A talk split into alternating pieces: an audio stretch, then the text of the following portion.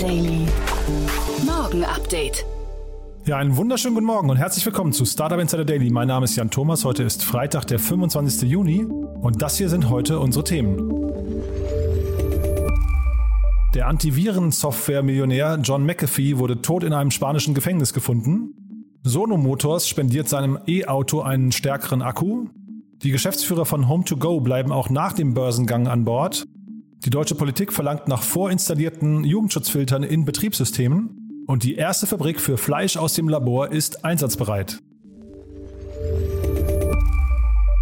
Heute Vormittag bei uns zu Gast ist Ines Streimelweger. Im Rahmen der Reihe Investments und Exits haben wir über zwei richtig coole Themen gesprochen. Zum einen gibt es ein Ausrufezeichen, das Visa, der Kreditkartenkonzern, gesetzt hat. Und vielleicht in dem Zusammenhang, Ines hat mich da ein bisschen aufs Glatteis geführt. Vielleicht könnt ihr schon mal überlegen. Ines hat mich gefragt, wie hoch ist denn eigentlich zum heutigen Tage der Börsenwert von Visa? Ja, ich habe mich da total verschätzt und ich bin mal gespannt, wer von euch sich da auch verschätzen würde. Die Auflösung kommt dann gleich im Gespräch mit Ines.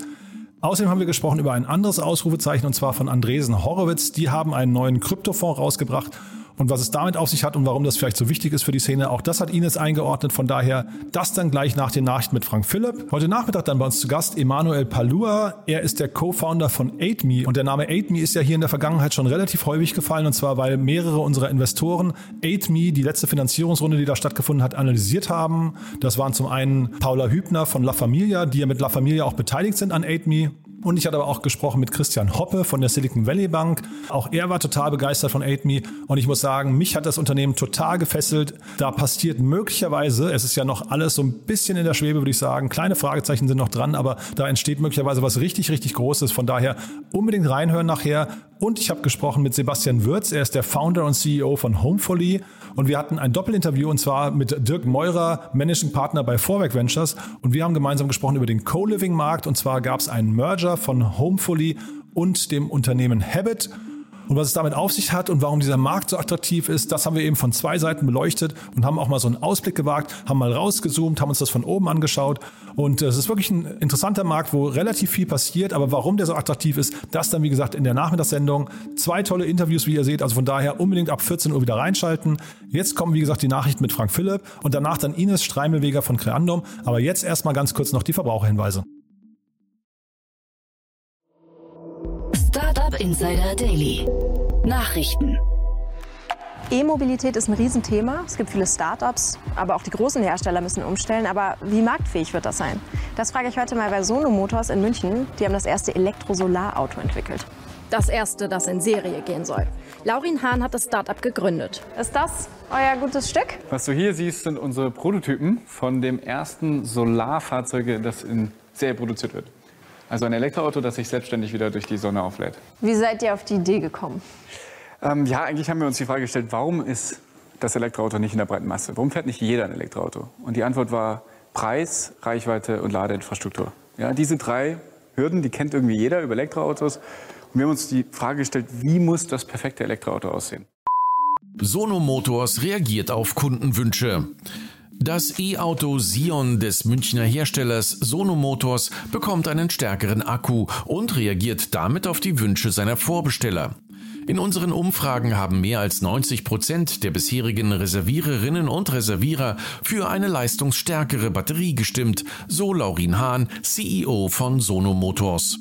Mit größerer Kapazität, mehr Reichweite, schnellerem Laden, verbesserter Sicherheit und dem Verzicht auf Kobalt, Mangan und Nickel werde diese neue Batterie die einzigartige Marktposition des Sion weiter festigen.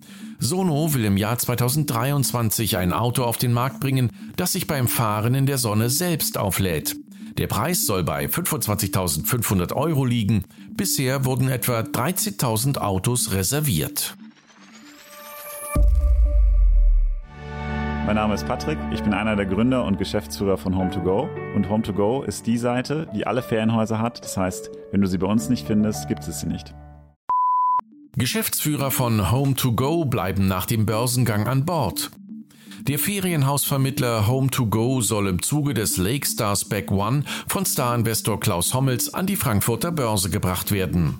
Wie das Handelsblatt berichtet, sollen die beiden Gründer und Geschäftsführer Patrick André und Wolfgang Heigel nach dem Börsengang auf jeden Fall als Gesellschafter an Bord bleiben. Damit nennt der 2014 gegründete deutsche Airbnb-Konkurrent Home2Go erstmals Details zur geplanten Übernahme. Lake Star Spec One wurde am 22. Februar an der Frankfurter Börse gelistet. Die Aktie war achtfach überzeichnet und legte nach der Erstnotierung am geregelten Markt in Frankfurt kräftig zu. Das Emissionsvolumen betrug 275 Millionen Euro. Home2Go listet den Angaben zufolge Zehntausende Wohnungsanbieter auf, ist in 23 Ländern aktiv und beschäftigt mehr als 250 Mitarbeiter. Politik will Jugendfilterschutz in Betriebssystemen. Geht es nach dem Willen deutscher Bundesländer, sollen Hersteller von PCs, Smartphones und Tablets im Zuge des neuen Jugendmedienschutzvertrags dazu verpflichtet werden, einen Jugendschutzfilter auf ihren Geräten vorzuinstallieren.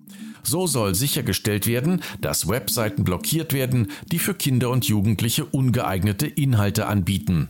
Konkret heißt es in dem Entwurf, dass in Deutschland erhältliche Betriebssysteme technische Programme vorsehen sollen, bei denen alle Nutzer bis zu einer entsprechenden Altersversifizierung pauschal als jünger als 18 Jahre angesehen werden. Obwohl es sich derzeit nur um einen Entwurf handelt, laufen IT-Organisationen Sturm und kündigen an, das Konzept sei weder inhaltlich umsetzbar noch technisch praktikabel. EU plant eigene Cybereinheit gegen Hackerangriffe. Da sogenannte Ransomware-Angriffe während der Corona-Pandemie stark zugenommen haben, hat die EU-Kommission eine Empfehlung an die EU-Staaten veröffentlicht und schlägt eine gemeinsame Cybereinheit der Europäischen Union vor. Sie soll Institutionen und Behörden bei der Abwehr von Cyberangriffen unterstützen. Des Weiteren können sie als gemeinsame Plattform für Strafverfolgungsbehörden, Diplomaten, staatliche Cybersicherheitseinrichtungen und Privatpersonen dienen. Die neue Cyber-Einheit soll im Juni kommenden Jahres starten. I'm a vegetarian. You're a what? I don't eat meat.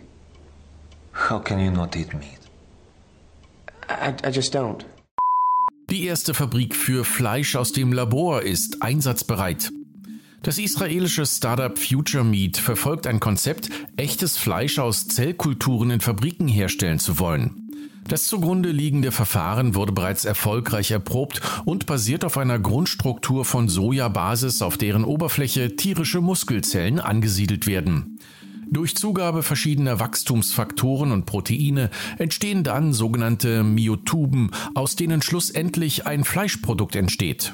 Future Meat hat nun angekündigt, seine erste industrielle Fabrik in Betrieb genommen zu haben. Dort sollen Prozesse etabliert werden, die eine Skalierung der Produktion ermöglichen. Man sei in der Lage, rund 500 Kilogramm Laborfleisch pro Tag zu produzieren, so das Unternehmen.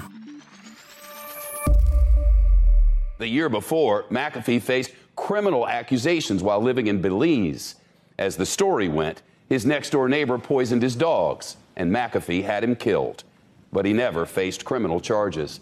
He talked to CNBC's Jane Wells about that in 2015, and it was clear he had issues. My wife is is uh, uh, is sort of put out because i am up and up and down all night long, looking out out windows and things. I mean, uh, people do think I'm paranoid, and perhaps that's a paranoid act. If you believe the stories and, and believe that the uh, Belizean government might actually still be after me, that's a stressful situation. McAfee tot in spanischem Gefängnis gefunden. Berichten spanischer Zeitungen zufolge ist der McAfee-Gründer John McAfee tot in einem spanischen Gefängnis entdeckt worden.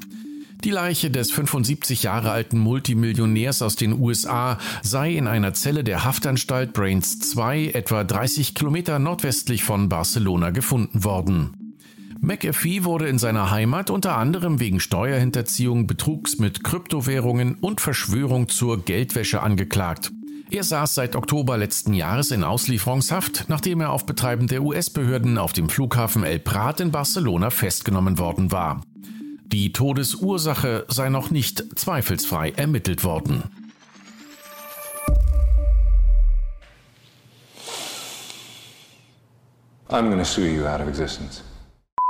Apple setzt Anwälte auf Leaker an.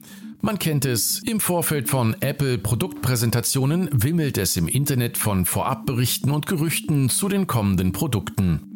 Diese Informationen basieren nicht selten auf den Informationen sogenannter Leaker.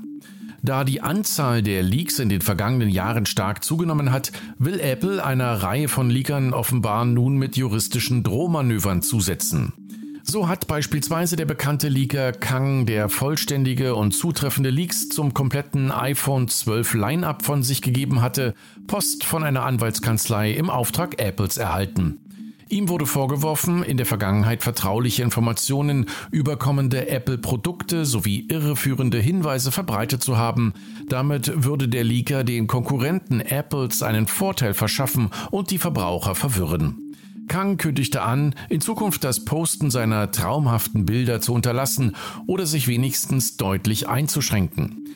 Andere Blogger und Leaker rief er auf, extrem bedacht vorzugehen, wenn sie nicht Post von Apple erhalten wollten. The global 5G industry is still expanding and doing so at a rapid pace, but South Korea is already preparing for the next step 6G. The government has set aside an enormous budget and is laying out its multi-year R&D roadmap. Südkorea will 2028 mit 6G starten. Während in Deutschland gerade die 5G-Technologie Fahrt aufnimmt, kündigt die Regierung von Südkorea bereits den nächsten Schritt an. Bis 2028 wolle man mit einem kommerziellen 6G-Netz starten und das Land zum Vorreiter bei der nächsten Mobilfunkgeneration machen. Dazu werde der Staat in den nächsten fünf Jahren umgerechnet mehr als 190 Millionen US-Dollar in die Erstellung von Standards, die Forschung und in die Kerntechnologien investieren. Marktbeobachter sehen das ambitionierte Ziel jedoch eher unrealistisch, da man erst zum Jahr 2026 mit einer Festlegung auf Standards rechnen könne. Jetzt geht es weiter im Programm mit den Kurznachrichten. Startup Insider Daily. Kurznachrichten. Der Modeanbieter Mirapodo steigt ins Livestreaming-Shopping ein und folgt damit einem Megatrend aus Asien. Dort zählt Livestream-Shopping im E-Commerce aktuell zu den meistdiskutierten Themen. Die Salzburger Großmolkerei Salzburg Milch ist in der Nacht auf Mittwoch einem Cyberangriff zum Opfer gefallen. Dabei haben bisher unbekannte Täter die IT-Systeme sämtlicher Unternehmensbereiche wie Produktion, Logistik und Kommunikation lahmgelegt. Das neue Bezahlsystem Lidl Pay lässt sich offenbar leicht missbrauchen. Laut der Polizei in Berlin kam es bereits zu systematischen Betrugsvorfällen. Offenbar gelingt es Betrügern relativ leicht, mit fremden Konten zu bezahlen. Laut aktuellem Brand Z-Ranking ist Amazon die wertvollste Marke der Welt. Das ist das Ergebnis der Auswertung von Kantar. Diese berechneten Amazons Marktwert auf 683,9 Milliarden US-Dollar, was einem Plus von 64 Prozent gegenüber 2020 entspricht. Der Russe Alexander Winnig muss wegen Ransomware-Angriffen mit dem Trojaner Loki und anschließenden Erpressungsversuchen für fünf Jahre in Haft. Winnig sperrte tausende Computernutzer von ihren Daten aus, um dann Lösegeld von ihnen zu erpressen. Und das waren die Startup Insider Daily Nachrichten von Freitag, dem 25. Juni 2021. Startup Insider Daily. Investments und Exits. Toll, also ich freue mich sehr. Ines Streimelweger ist hier von Creandum und ich sage erstmal Hallo Ines. Hi Jan. Freut mich sehr, wieder hier zu sein. Ja, eben. Und ich sage so mit ein bisschen, bisschen, bisschen zögerlich, weil ich weiß, es wird unser letztes Mal sein. Ja, in der Tat. Ein, ein freudiges und ein trauriges Auge. Aber morgen ist tatsächlich sogar mein letzter Tag bei Creandum, bevor die Reise weitergeht. Und deshalb auch heute Abend die letzte, oder heute Morgen, sorry, die, die letzte Aufnahme. Oh je, ja, also ich, ich sage wirklich, das tut mir sehr, sehr leid und sehr, sehr weh, muss ich sagen, weil das war, hat immer großen Spaß gemacht. Aber vielleicht kreuzen sich unsere Wege hier auch nochmal wieder. Darfst du verraten, was du machst als nächstes? Klar, kann ich gerne machen. Ich äh, starte Mitte August bei Hedo Sophia das ist ein äh, Fund aus London heraus mit einem noch stärkeren Fokus auf Fintech. Ah ja, sehr, sehr spannend. Okay. Ich will nicht zu viel bohren, weil wahrscheinlich äh, darfst du auch noch nicht zu viel verraten, aber dann bleiben wir Mitte August mal in Kontakt und können ja vielleicht dann nochmal sprechen, wie es da weitergeht. Ähm, aber Fintech ist ja eigentlich auch eine gute Brücke jetzt zu dem, worum es, worum es heute geht, ne? Ja, genau. Ich habe mir heute zwei Themen rausgesucht. Einmal Krypto und einmal Tink im Open Banking Bereich. Wahrscheinlich denken sich viele Hörer jetzt so, ach, schon wieder Krypto. Aber ich finde es äh, ich ein sehr interessantes Thema aus, aus zwei Gründen. Man, man sieht natürlich jetzt in den letzten ein, zwei Jahren diesen Hype. Bitcoin steigt, Bitcoin fällt und mit dem Bitcoin steigt und Bitcoin fällt, äh, geht auch das VC-Interesse an dem Space gefühlt rauf und runter. also ich sehe es intern, wir diskutieren, wir haben, wir haben also Kernum hat ein Investment in Argent, das ist ein Ethereum Wallet, aber von dem abgesehen äh, haben wir in den letzten Monaten alle gesagt, ach, wir müssen uns viel mehr mit dem Space auseinandersetzen. Und jetzt merkt man aber auch in den letzten Wochen ehrlicherweise, wie das Interesse so ein bisschen abflacht. Und da kommen wir wahrscheinlich zu meinem ersten Thema ähm, mit Andreessen Horowitz, die heute bekannt gegeben haben, dass sie ihren äh, dritten Kryptofonds gelauncht haben mit 2,2 Milliarden Dollar an Commitments, was natürlich eine beachtliche Summe ist. Die sind da ja, die sind da ja keine Unbekannten in dem Bereich, ne? Nee, die sind, die sind keine Unbekannten. Äh, Andreessen Horowitz oder A16Z kommen ja ursprünglich aus dem Silicon Valley sind 2009 gestartet, damals mit den zwei Operatoren oder Ex-Operatoren Mark Andreessen und Ben Horowitz. Und äh, Fangfrage für dich, wofür steht das 16 zwischen A und dem Z? Das sind wahrscheinlich die Buchstaben zwischen A, Andresen und Horowitz. Kann das, kommt das hin? Ja, das kommt. Das ja, cool, hin. okay. ja, Glück und ähm, die, äh, die beiden haben gesagt, hey, es läuft so viel falsch in der VC-Branche und wie Investoren an die Sache rangehen wir wollen einen Founder-Friendly VC aufbauen. Und jetzt, zwölf Jahre später, ähm, investieren sie von Seed bis Later Stage, Consumer, Enterprise, Bio, Crypto, Fintech, Cultural Leadership, also um äh, African Americans mehr in, in Tech, in die Tech-Welt 3 zu bringen. Und das mit einem starken Fokus auf vor allem technische Gründe und einem, einer Plattform, die die unterstützt von Talent bis zu Operations, bis zu Experten in ich weiß nicht was für ein Gebieten. Also super spannend, sich auch einfach mal Zeit zu nehmen und die Seite durchzuklicken. Die haben auch für jeden Bereich ihre Investmenthypothesen und ihre eigenen Blogs. Also muss ich sagen, echt, echt starker Content. Auch für Leute, die im Kryptobereich sich noch nicht auskennen. Es gibt eine Crypto School, kann ich auch empfehlen. Da tut sich echt viel. Also Crypto School, die gucke ich mir auf jeden Fall an, denn ich habe hier, im, also als ich die jetzt in der Vorbereitung mir ein paar Artikel dann noch, noch mal durchgelesen habe, es gibt so viele Fachbegriffe, die ich einfach noch, also ich könnte sie versuchen, vielleicht meiner Mutter zu erklären, so ganz grob, aber da hört es dann auch auf. Ne? Also das, das also ist wirklich schon, äh, das ist eine neue Welt, muss man sagen. Ja, das, das muss man wirklich, äh, also wirklich sagen. Und das sagen natürlich, okay, hm, ist das jetzt ein Trend? Is this here to stay? Ähm, oder, oder ist das einfach eine Phase? Und da finde ich den ASICS Insert Approach eigentlich sehr interessant, weil sie einerseits ein sehr starkes Team mit sehr relevanter Erfahrung da zusammen heiren, als von Advisor bis zu dem Investment-Team. Also man sieht Leute, die, die sehr hoch oben in der Securities and Exchange Commission waren. Man sieht Leute, die sehr nah an Joe Biden und Hillary Clinton dran waren, äh, bis hin zu Leute, die, die bei Coinbase äh, lange mit dabei waren und da jetzt mit reinkommen. Also es ist schon Leute, die sich ich, tief in der Materie auskennen.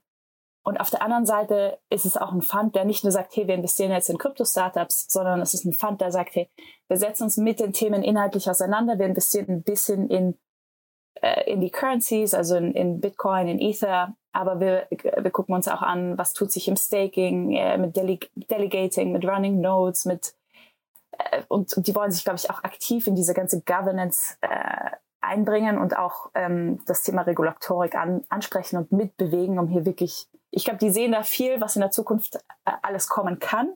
Und ich finde es stark, dass die da so, so eine starke Bett drauf eingehen.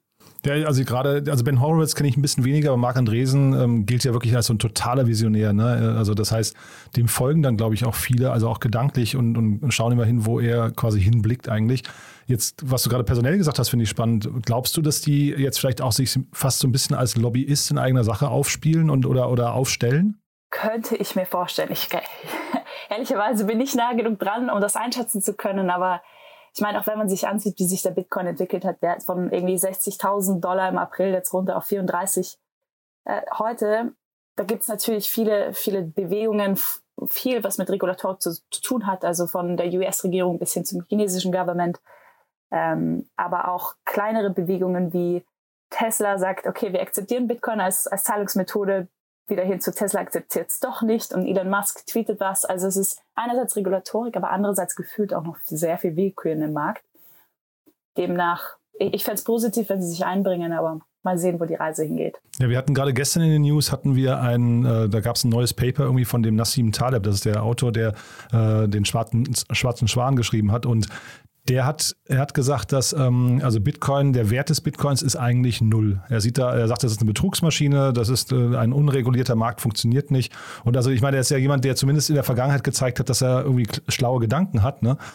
Und das fand ich schon interessant und ich, da, mir fällt es eben tatsächlich auch schwer zu sagen, was ist denn tatsächlich der inhärente Wert von Bitcoin? Und äh, also es gibt viele, die das erklären können, aber da, also da beginnt bei mir quasi das Ende. Ne? Also da kann ich dann nicht mehr weiter. Ne? Für ja. mich ist es einfach, was andere Leute bereit sind dafür zu zahlen, äh, mhm. wie halt am, am, offenen Markt. Das Interessante an Taleb ist, dass er ein Jahr lang sehr viel Bitcoin gehalten hat und dann irgendwas hat ihn dazu gebracht, seine Meinung nochmal zu ändern. Ach, also ist es ist nicht ja? so, als okay. wäre er von Anfang an komplett dagegen gewesen. Ach, interessant. Das, das wusste ich wiederum nicht. Ja? Das haben wir, haben wir gestern auch hier nicht gecovert. Das ist, äh, vielleicht hat er, also das ist ja dann in der Volatilität auch äh, begründet, dass viele Leute vielleicht auch viel Geld verlieren. Ne? Also es gibt ja dann auch viele Tränen wahrscheinlich, äh, äh also nicht nur Gewinner. Äh, oh, die gab es äh, die gab's bestimmt. Ja. ja. aber das heißt, ähm, du rechnest jetzt damit, dass da, ähm, äh, ich weiß nicht, also äh, Andresen Horowitz war ja bei Coinbase äh, stark involviert, haben da einen starken Exit, glaube ich, äh, hingelegt und haben jetzt das Geld quasi zum Teil reinvestiert. Du gehst davon aus, dass also ja zumindest der Kryptomarkt sich langfristig irgendwie etablieren könnte. Oder ist das ja, tatsächlich also ein großes Fragezeichen bei euch? Es ist extrem schwer, hier irgendwelche Prognosen abzugeben.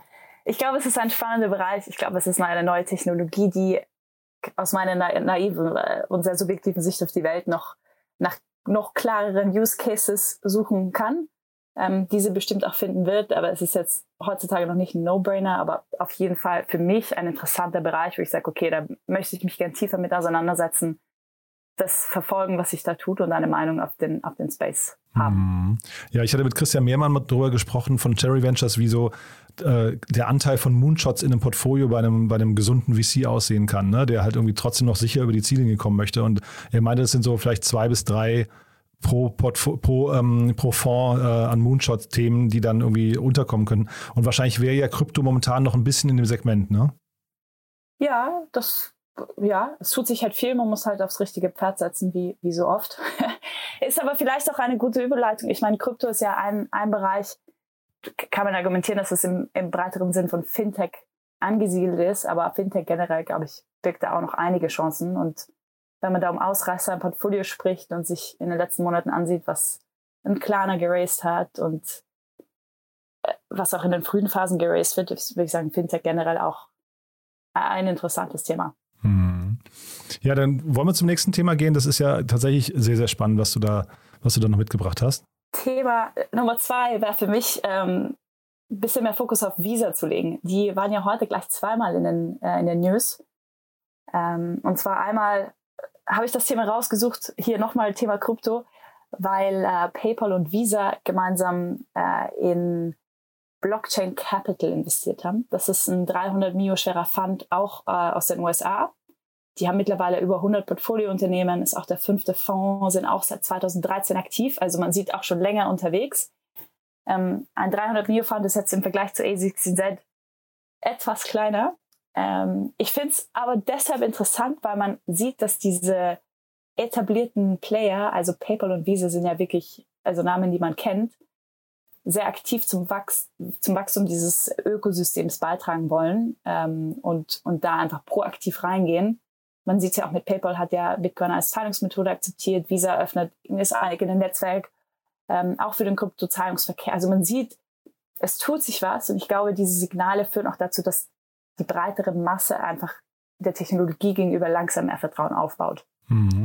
Das passt auch jetzt gleich ein bisschen zu dem Investment, über das wir noch sprechen, weil ich hätte eigentlich gedacht, dass PayPal und, und Visa eigentlich totale Konkurrenten sind. Dass also Visa eigentlich ja in der Findungsphase fast sein müsste, wo geht die Reise überhaupt für einen etablierten Kreditkartenanbieter hin? Das ähm, ist eine, eine sehr gute Frage und Visa muss sich sicher intern auch oft die Frage stellen, okay, wie, wie es weiter? Und das ist wahrscheinlich auch eine schöne Überleitung zum nächsten Thema. Ähm, aber bevor ich da reinspringe, habe ich noch eine Frage für dich. Ah, okay. ja, haben wir nämlich intern vorhin geraten. Was schätzt ist denn äh, die Marktkapitalisierung von Visa? Puh, jetzt, das ist, ist jetzt gemein, das so rauszuwerfen. Ja, nee, ich, ich versuche mal, ob ich mir das irgendwie herleiten könnte. Ich würde mal vermuten, irgendwas so zwischen ja, 70, 80, 90 Milliarden hätte ich jetzt gesagt in der Größenordnung, aber ich bin tatsächlich, wahrscheinlich ist es total falsch, ne? Ja, sie liegen bei 500 Milliarden Dollar. Ist das so, ja? Also meine kurze Google-Recherche vorhin hat das gegeben, ja, mit knapp ah. 22 Milliarden Umsatz letztes Jahr. Ist ja Wahnsinn. Ja, ich hatte vorhin gelesen, tatsächlich in der Vorbereitung, dass Sie äh, die Akquisition, über die wir gleich sprechen, aus dem Cashflow betrieben haben, ja, und äh, getätigt haben. Das hätte so ein bisschen Indikator dafür sein können, ja. Aber gut, ich meine, du hast es gesagt, der Visa ist äh, tatsächlich der zweitgrößte Provider in dem Space, also Debit- und Kreditkarten-Payments. Nummer eins ist äh, das chinesische UnioPay, das seit 2015 an, an Nummer eins steht, aber die sind hauptsächlich in China unterwegs. Ähm, Visa gilt deshalb als Führer äh, außerhalb von China mit 50 Prozent Marktanteil, wenn es um Kartenzahlungen geht. Mhm. Also das ist schon, finde ich, enorme Zahlen. Mhm, total. Und äh, da scheint man auch mal das Cash zu haben, um 1,8 Milliarden äh, in die Hand zu nehmen und zu sagen, okay, wir kaufen jetzt diese schwedische Firma namens Tink, die ähm, ein Open Banking Provider sind, eine Open Banking Plattform. Mhm. Also, ja, die sind, die sind hier neu schon mal aufgetaucht im, im Kontext mit Fintech Systems. Die hatten gerade einen deutschen ja, Mini-Konkurrenten übernommen oder äh, weiß nicht, also eine Ergänzung zu ihrem Angebot äh, für, ich glaube, rund 100 Millionen. Ja, und das war deswegen spannend, weil Fintech Systems, glaube ich, selbst nur 5 oder 6 Millionen oder sowas aufgenommen hatte an äh, VC. Also eine, ein toller Exit für die Münchner Gründer. Und die hatten vorher auch wiederum an Klarna schon was ähnliches verkauft. Das war also ganz spannend. Ne? Ähm, und deswegen ist Tink hier einmal aufgetaucht, ja. Auf jeden Fall, ich meine, ein super, super spannender Bereich. Tink selber gibt es ja seit 2012, wurde in Stockholm gegründet, sind heute rund 400 Leute. Und im Prinzip nutzen Banken und Startups das Unternehmen, um auf Finanzdaten von Verbrauchern zugreifen zu können.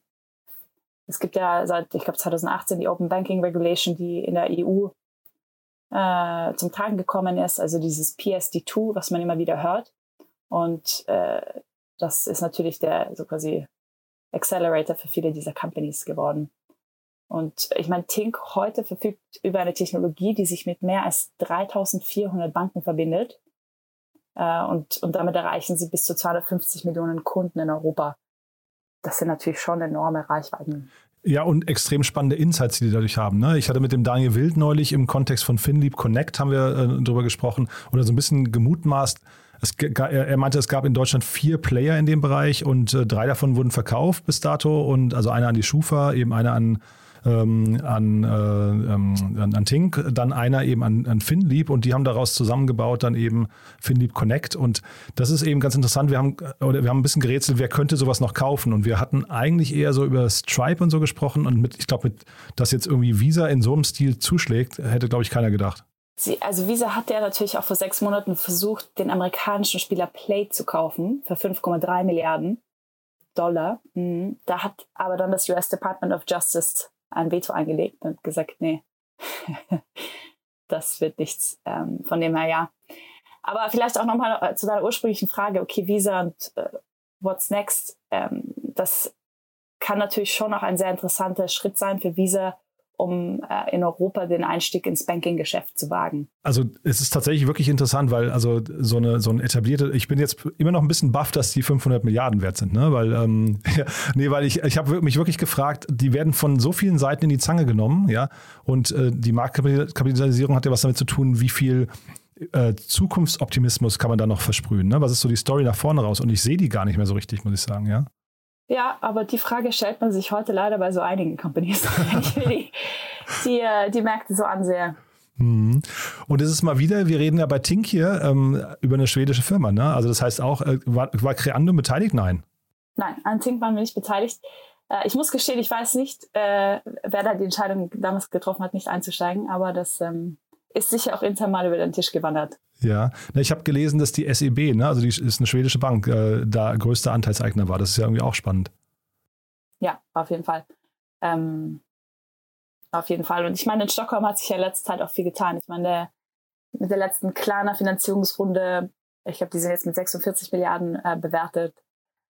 Und äh, ja, da spa spannender Markt. Wie gesagt, Fintech, Fintech tut sich einiges. Und äh, wir haben ja auch heute Solaris Bank in Berlin ähm, scheint die äh, Unicorn-Bewertung erreicht zu haben mit ihrer 100 Mio Finanzierungsrunde. Also es ist viel, ich würde sagen, viel Musik in den Märkten. Hm. Wirst du denn den schwedischen Markt vermissen? Also wie, wie ist denn der im Vergleich zum deutschen?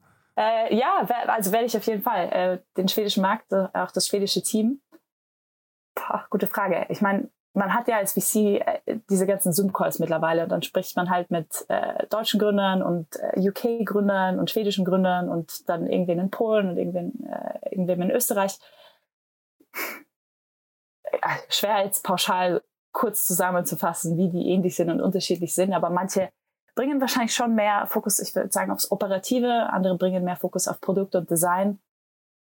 Äh, aber am Ende ist es sehr, sehr schwer, das zu generalisieren. Aber es kommt halt extrem viel, ich weiß nicht, also erfolgreiche, spannende, große Startups aus, aus Schweden. Ne? Das fällt schon auf. Also ihr, ihr wart ja bei, bei Spotify auch mit drin, ne? jetzt äh, äh Klarna, genau, wie Spotify, gesagt. Spotify, Klarna. Mhm. Bolt, das ja, natürlich aus dem Northvolt gab es gerade, ne, diese Riesenrunde, äh, also der, der, der Batteriehersteller. Also da passiert schon extrem viel. Deswegen bin ich so ein bisschen überrascht. Also Schweden, äh, also hätte ich jetzt, ich, mir fehlen so ein bisschen die Gründe. Deswegen dachte ich, hast du vielleicht so ein, zwei Gründe, warum in Schweden so eine tolle Gründerkultur äh, äh, existiert. Da wird viel philosophiert. Ich meine, es ist äh, bestimmt auch eine Frage des Ökosystems und der, der frühen Gründer, die da waren, was gegründet haben und dadurch so eine Art Role Model eingenommen haben und vielleicht äh, ein, äh, selber gut verdient haben und gesagt haben, okay, ich fördere jetzt äh, lokal das Ökosystem. Es gab ja mit Skype einen schönen Exit. Ich meine, Daniel Egg mit Spotify. Das hat sicher auch viele inspiriert zu sagen, hey, ich stapfe in die Fußtreten und das hat ja auch dadurch, dazu geführt, dass sich viele VCs in, in den Nordics etabliert haben. Ich meine, Kranum ist einer davon. Northzone, ein weiteres Beispiel. Ähm, Schinneweg hat ja früh mit Rocket Internet und Salando auch einiges getan. Also es ist schon, schon ein gewisser Hub. Naja, du, also sehr, sehr spannend. Ähm, das war jetzt so ein bisschen noch ein bisschen ausführlicher drumherum, aber ich finde es auf jeden Fall spannend, was sich da tut. Und ich bin natürlich auch gespannt, Ines, was sich bei dir tun wird. Ja, ja, ja nicht, Du wahrscheinlich auch, ne? ich ja. auch. Nee, lass Jede uns hier ist etwas medienscheuer, von dem her mal, so, mal ja. sehen, wie viel ich verraten darf. Aber ja, aber lass uns gerne in Kontakt bleiben. Wenn du, wenn du äh, sprechen darfst oder wenn das gern gesehen ist, dann freue ich mich natürlich, wenn wir hier irgendwie an anderer Stelle nochmal im Podcast zusammenkommen. Ja. Und, äh, Sehr gerne. Ja, und ansonsten bleiben wir so in Kontakt. Ne? Ja, ich freue mich drauf und vielen, vielen Dank, dass ich dabei sein durfte.